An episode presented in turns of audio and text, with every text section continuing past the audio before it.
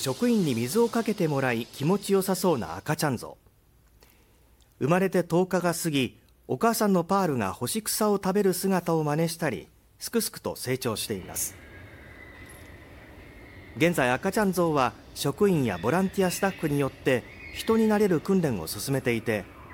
早ければ来月中旬の3連休にも一般公開される見込みです。名前は動物園側が考えた複数の候補から来園者の投票で決めるということです。